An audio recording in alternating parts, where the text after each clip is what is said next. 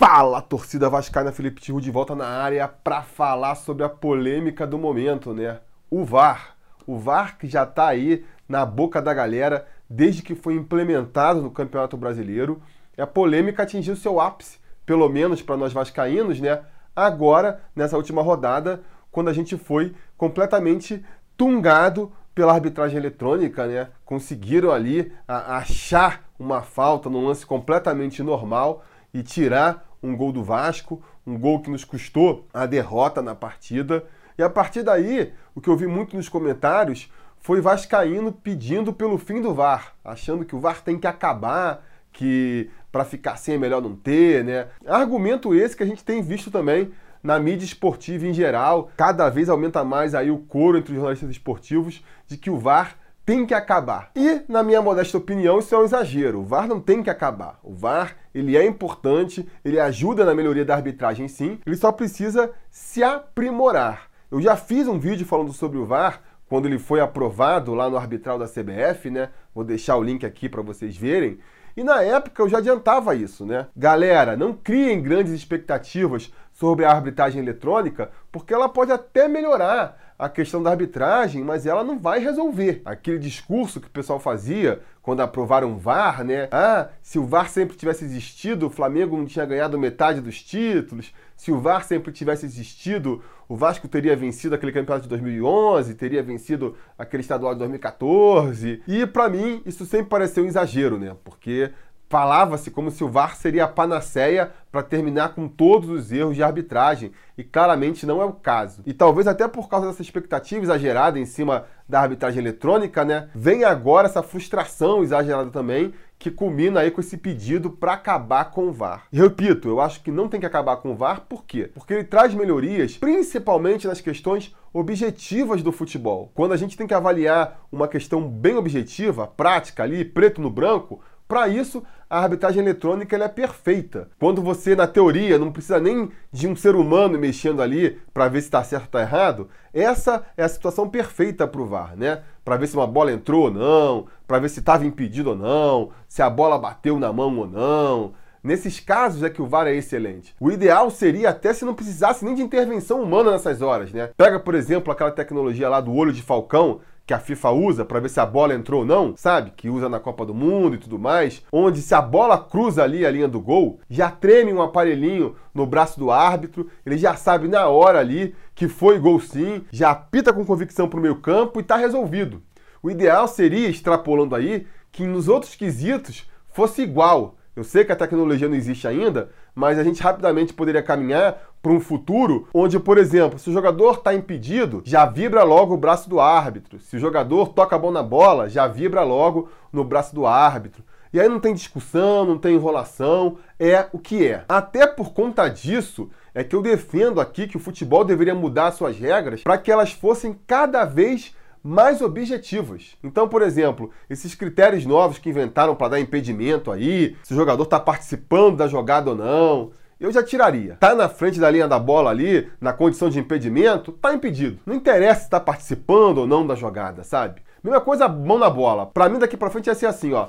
A bola tocou na mão do jogador, então é pênalti. Ah, mas aí é injusto porque às vezes o jogador tá machucado ali na lateral e aí você não pode marcar impedimento. Ah, é injusto porque vão começar a chutar a mão na bola do jogador para dar pênalti. Galera, paciência, né? Para começo de conversa, o futebol ele não é um esporte justo.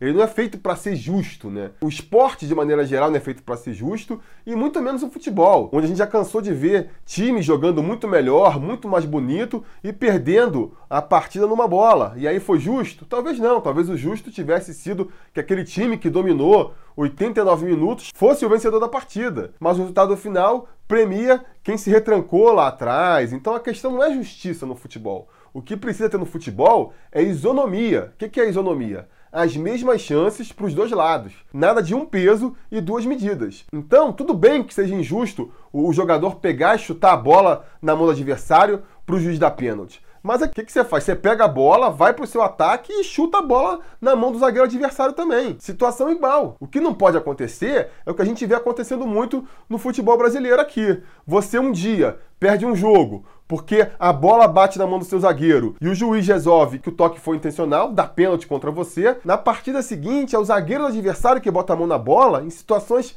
muito parecidas com o do seu zagueiro, e dessa vez o árbitro da partida decide que não, não foi intencional, que então não foi pênalti. Isso que não dá para aturar mais, entendeu? Isso que me irrita profundamente no futebol. Então, para mudar isso, eu até toparia, por mais que pudesse deixar o jogo um pouco mais chato, um pouco mais injusto, vai. Por mais que, que possa acontecer realmente isso, eu preferiria um futebol assim, para justamente evitar essa quebra de isonomia aí, do que do jeito que é o futebol hoje, entendeu? Agora, por mais que se mude as regras, por mais que a gente tente deixar as regras aí é, o mais objetivo possível, nunca vai conseguir eliminar toda a subjetividade do futebol, né? A famosa regra onde vai da interpretação do juiz sempre vai existir em maior ou menor grau. E o exemplo mais claro é na questão das faltas, né? Como é que você vai, de maneira objetiva, decidir se foi falta ou não? Claro, nos exemplos mais exagerados, o cara bota uma mão na bola, o cara acerta na canela do jogador, dá um soco no adversário, aí tá descancarado. Mas nessa disputa por espaço, que nem foi a questão lá da falta do Rossi contra o Grêmio, como é que você decide o que foi falta ou o que não foi, sabe? O futebol é um jogo de contato. Você não pode falar que qualquer mínimo contato é falta, que aí acaba com o futebol. Então vai ficar uma questão subjetiva de cada um avaliar se aquele toque foi o suficiente para deslocar o adversário ou não, se aquele ali foi um soco ou foi só um toque. Essa questão ela vai continuar sendo discutida, não tem jeito. E aí não vai ter arbitragem eletrônica que resolva. E eu cheguei até a pensar, depois desse lance contra o Grêmio, de sugerir aqui também que acabasse com o VAR só para questões objetivas. Ah, então deixa o VAR só para marcar impedimento, só para marcar a mão na bola, para marcar se a bola entrou ou não. E nessas questões de falta, de pênalti, continua como antigamente. O árbitro em campo que decide ali, né? E ajudar até para evitar essas paradas longuíssimas que estão tendo por causa do VAR. O cara vai lá consultar o VAR, perde por 15 minutos vendo o videozinho e não se decide. Quando se decide, decide errado. É uma tristeza mesmo. Mas também, se a gente faz isso, a gente apela para isso, vamos continuar dando brecha para que ocorram situações que a gente já cansou de ver aí, né? Do adversário puxar escandalosamente um atacante, ou então fazer uma falta clamorosa ali, vai com a perna no meio da barriga, por um motivo ou outro, o juiz não vê, ou diz que não vê e não marca. Vai continuar sendo possível isso. Então não tem jeito. O VAR tem que continuar para essas questões subjetivas, como são as faltas mesmo. Ah, mas então deixa só para as faltas mais clamorosas, faltas assim menos complicadas, o VAR não é consultado. É, com certeza seria o ideal, né? Mas aí novamente a gente cai na questão da subjetividade. Quem é que vai definir se a falta foi clamorosa ou não? Acaba sendo o árbitro. Então a gente volta a ficar na mão de quem está apitando a partida. E aí é um problema, né? Quando você, por mais que tenha arbitragem eletrônica, filmagem, realidade aumentada, escolha a tecnologia que você quiser. Quando você tem tudo isso à sua disposição, mas no final tem que ser filtrado pela cabeça de um ser humano para ele resolver o que, que foi, cara, entrou na cabeça do ser humano, você está sujeito ali à má vontade, à incompetência, à má fé, ao que você quiser da pessoa que está avaliando. Continuamos presos às mesmas questões de sempre, né?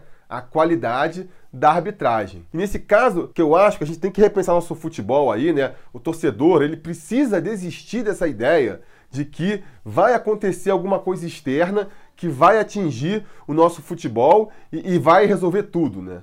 É a mesma coisa com o Vasco. Não adianta ficar esperando que vai ser uma intervenção judicial, que vai ser um aporte milionário, um banqueiro que vai comprar o Vasco que vai resolver todos os problemas do clube. Não adianta, entendeu? Se o clube estruturalmente ali dentro não mudar de dentro para fora, não vai ser alguma ação de fora para dentro que vai fazer o clube mudar. A gente já viu isso recentemente. O Vasco já teve um patrocínio milionário com o Nations Bank, melhorou por um tempo, depois ficou pior. Já teve intervenção judicial no clube ali, cancelando o mandato de presidente, ordenando novas eleições. Foi assim nas eleições que, que elegeram o Dinamite, melhorou por um tempo e depois piorou. Por quê? Porque se você não resolve a estrutura, por mais que o agente externo melhore a situação no momento, depois a tendência é que a estrutura volte a, a seu molde antigo. Mesma coisa serve agora ali para a CBF, e mais precisamente por causa da arbitragem. Não adianta achar que a arbitragem eletrônica vai entrar e vai resolver tudo. Se a gente não melhorar a qualidade dos árbitros, né,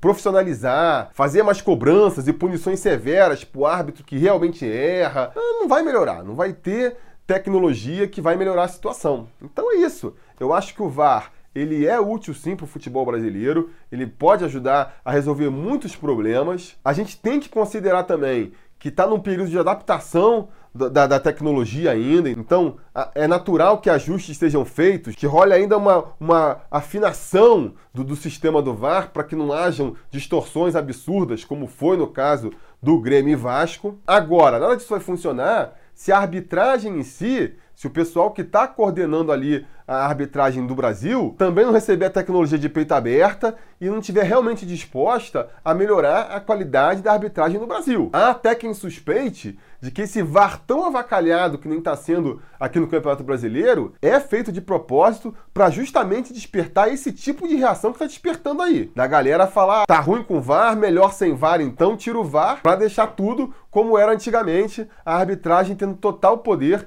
de manipular uma partida caso queira, caso queira. Então não tem jeito, galera. É por dentro que tem que mudar. É mais difícil, é mais trabalhoso, mas é o único jeito que tem, entendeu? Repito, serve para a CBF e serve para o Vasco também. Não esperem que o Vasco vá mudar do dia para noite com uma intervenção externa. Não é assim que vai acontecer. É o clube em si que tem que mudar. E para isso acontecer, é muito importante que a gente se associe. Então, vou fazer mais uma vez o apelo, vou ficar esse mês de julho inteiro fazendo apelo para vocês. Quem puder, se associe como sócio geral no Vasco da Gama. Se você fizer isso até o final do mês, você já pode votar na próxima eleição e já pode ajudar a mudar o clube, porque se a gente quer eleições diretas no Vasco, e eu aqui quero muito, eu sei que não vai cair do céu. A gente não vai acordar um dia e descobrir que os beneméritos lá resolveram fazer eleição direta. Não dá. Tem que ser com o Vascaíno se associando, fazendo parte do colégio eleitoral do Vasco, apoiando os candidatos que vierem aí com ideias inovadoras e modernizadoras para o Vasco. É assim que a gente vai mudar o clube. É assim que o Vasco vai voltar a ser grande. Então, repito, se associe lá como sócio geral, vamos tentar mudar o Vasco já a partir da próxima eleição e até lá a gente vai se falando. A realização desse vídeo só foi possível graças ao apoio inestimável dos conselheiros do Sobre Vasco. Ajude você também ao Sobre Vasco continuar no ar, se tornando um apoiador em apoia.se barra Sobre Vasco ou sendo um membro do canal aqui no YouTube.